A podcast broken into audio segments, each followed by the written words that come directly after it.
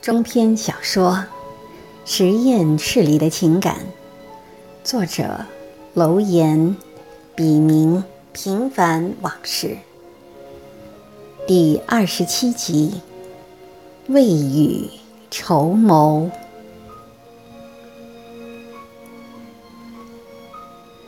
七言春雪。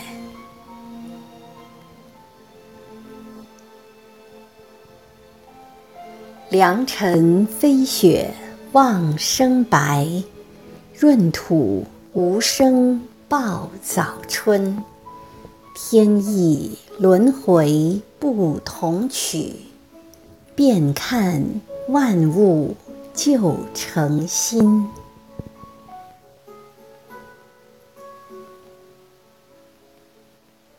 老马离开平的公寓时。已是第二天凌晨一点多钟了，万籁俱寂的夜色被层层乌云笼罩着，似乎正孕育着一场暴风骤雨。只是天地间的万物仿佛都还沉浸在美梦中，浑然不觉。老马不敢自视为先知，更不敢在老天爷面前造次。他这点自知之明还是有的。他谦卑地冲着街道两旁摇曳的灯光行了个注目礼，然后自言自语道：“一切都该结束了。”此刻，老马感到浑身轻松，许是道德维系在他灵魂深处的最后一根稻草，在他离婚的意志下彻底的失去了。老马回到家后，便合衣躺在床上。他把离婚的可能性和步骤在脑子里想当然地过了一遍，包括财产分配、孩子归属和如何给相关人员一个说得过去的理由等。他得找个合适的机会与妻子摊牌，连开场白都想出几种方案来。直到东方露白，老马才似睡非睡的迷糊了一觉。就这样，他还做了一个梦，但梦境里却不像他清醒时想的那样头头是道，而是乱七八糟的，全是些让他窝心的事，比如自己像过街老鼠一样被世人口诛笔伐。老马醒来时，外面正雷电交加，风声像哨音一样透过窗子，在他的耳畔此起彼伏地响个不停。雨滴飞蛾扑火般无厘头地在玻璃上乱闯乱撞。老马看看墙上的表，时针已偏向十一点了。当他的意识完全清醒，想起身时，却感到半边头一阵阵的锥痛。他强打起精神，从床上爬起来，简单洗漱一下，饭也没顾上吃，便向实验室走去。老马一走进自己的办公室，就见到桌子上。放着带有麦当劳字样的一个大袋子和一杯可乐，老马的第一反应就是平先他一步到了实验室，但他没记得见过平，心想他一定又是去 house 房了。老马下意识的又回想起昨晚发生的一切，心情顿时如沐春风。开朗起来，他边吃边打开电脑，这是他多年养成的习惯。早上有空时，老马一定要先在实验室里到处转转，也没什么大不了的事，就是和实验室里的人聊聊与实验有关的事情，仿佛只有如此，他才是这里真正的主人。说的不好听点儿。这很像一条公狗用尿水画地为牢，圈属领地。然后他才回到自己的办公室里浏览邮件，再根据信件或会议通知等内容梳理出什么是需要做的，什么是不需要的，以及轻重缓急。于是，一天的工作轮廓就清晰了。今天老马自己迟到了，他怕有人会上行下效，所以一到实验室，他就径直进了办公室。第二封跃然眼前的邮件是陆院长发来的，不看内容，老马都能猜到写的是什么，无非是催他快些回国，把他们先前拟定好的计划落在实处。老马大致扫了一眼全部新邮件的题目，确定除了陆院长之外的都是些无关紧要的垃圾信件，于是把陆的邮件仔细地读了一遍。不出所料，字里行间就一个意思：快点回来。再拖就说不过去了。老马边思忖着。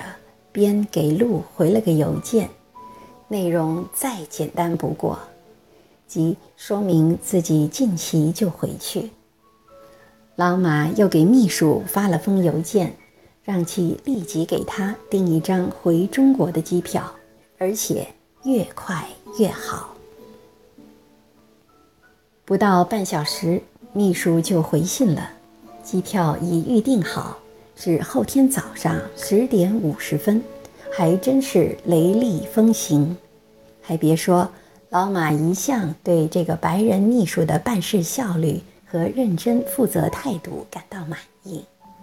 在他的潜意识里，不知和自己说过多少遍了：实验室里的每个成员，如果都像平和秘书一样就好了。这是。门外响起了咚咚的敲门声，老马刚说完请进，就见平满面春风的进来了。老板，今天整个 house 房除我们实验室外都被贴 notice，而且原因出奇的一致，没给下崽的老鼠分 cage，以至于鼠满为患。不错嘛。当然，你的功劳最大。哪里呀？还不是老板，你平时教导有方。对了，我后天回国。又要回去了？不是刚回来不久吗？国内催得紧，另外有些事还真得非我回去处理不可。非得走？当然，机票都买好了。平听后低头沉默起来。啊，办绿卡的推荐信我已经写好了。另外，我还让朋友在哈佛大学做教授的老板给你写了一封，这一半天就能到。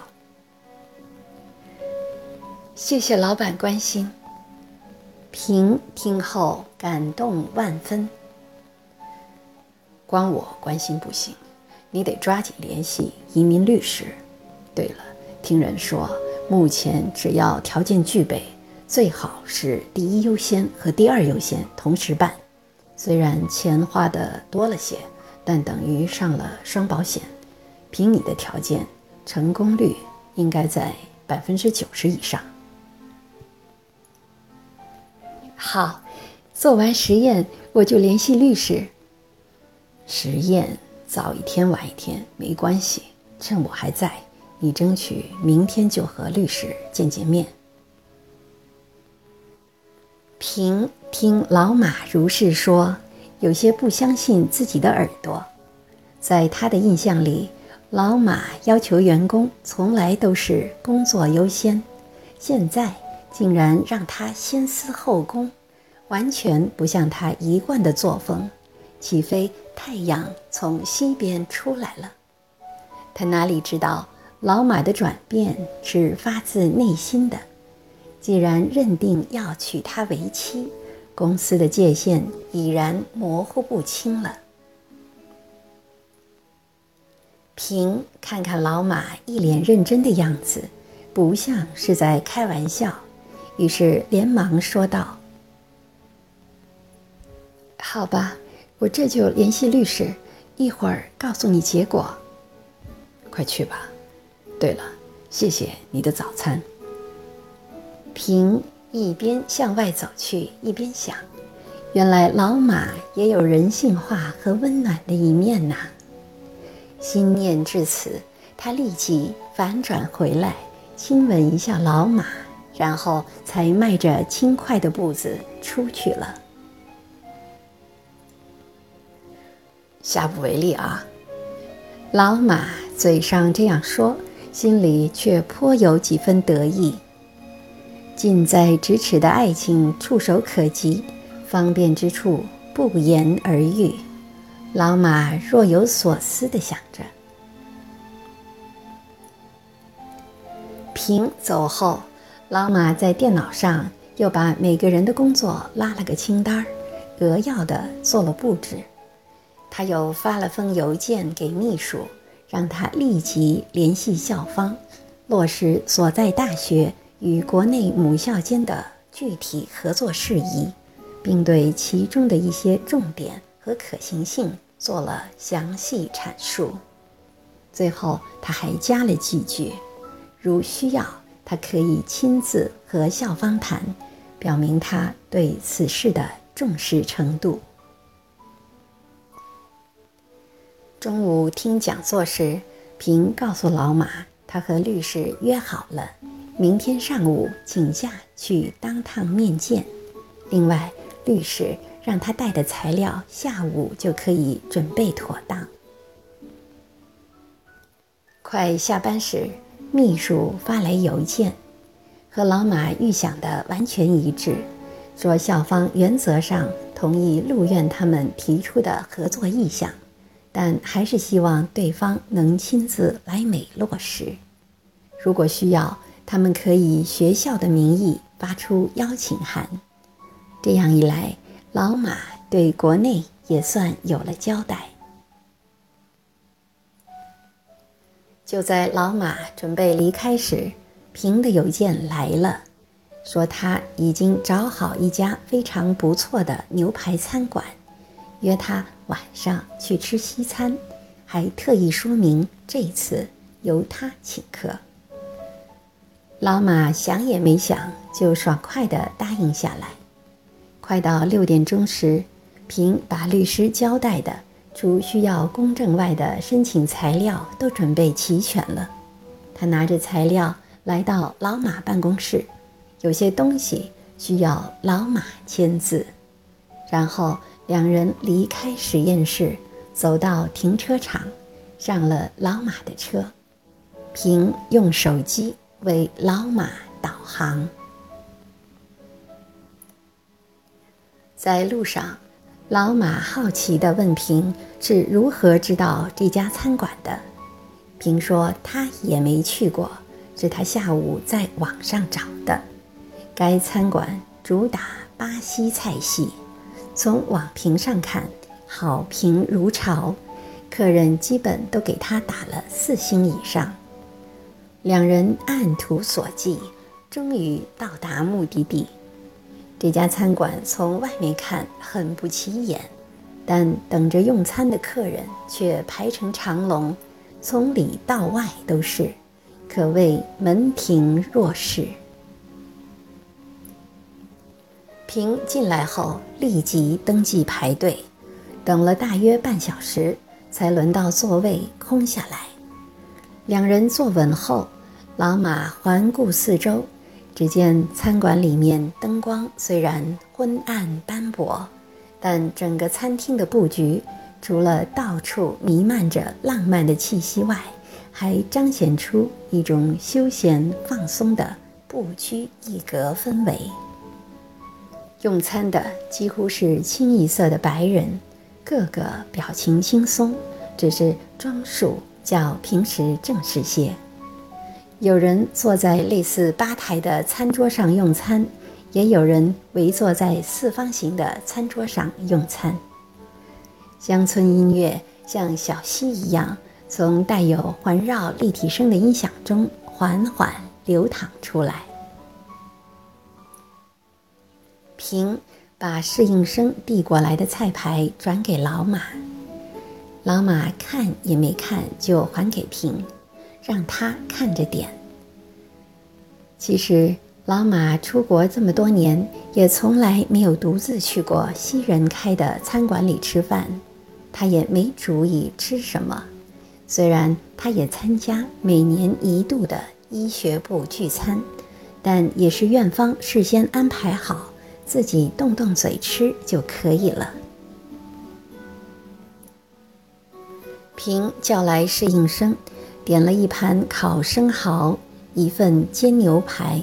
一份鸭菜煲，一份油煎对虾，一份素沙拉，还有一份巧克力甜品。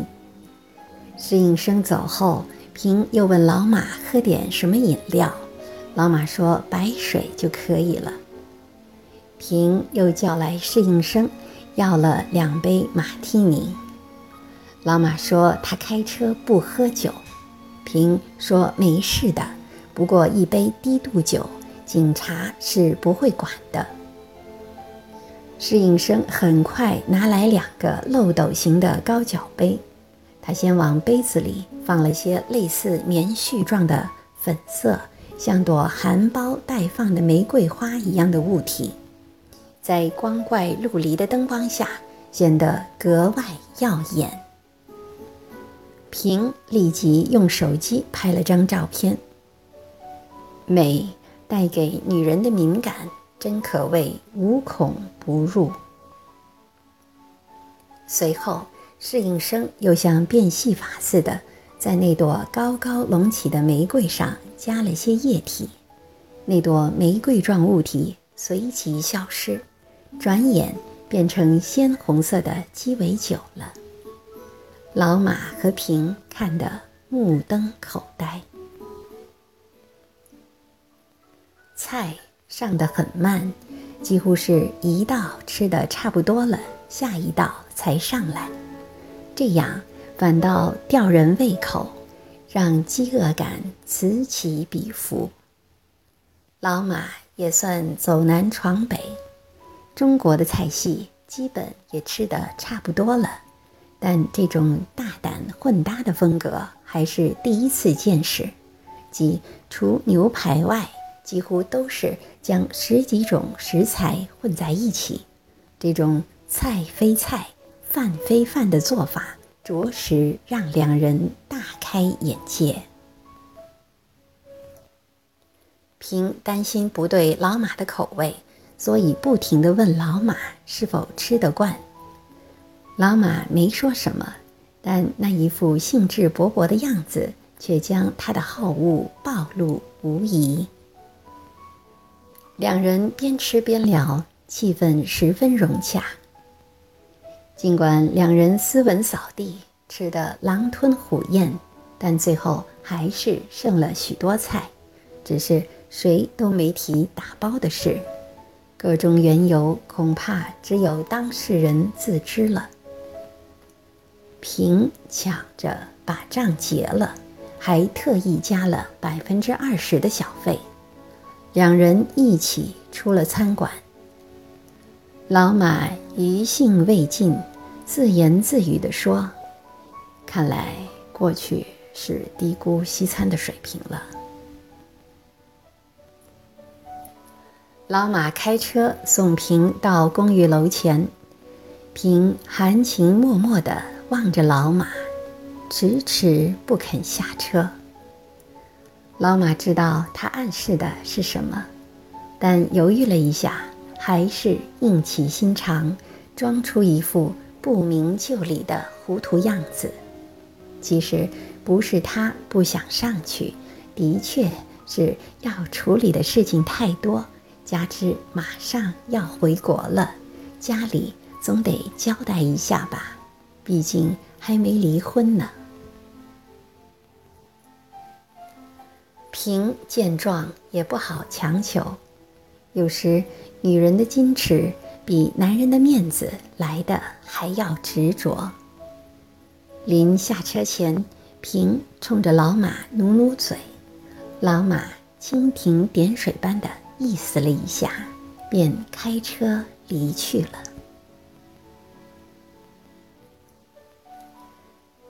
平目送着老马的车渐行渐远，又伫立了很久，才满怀惆怅地回到自己的公寓。平的这种情绪。许是源自他对自己的未来感到迷茫。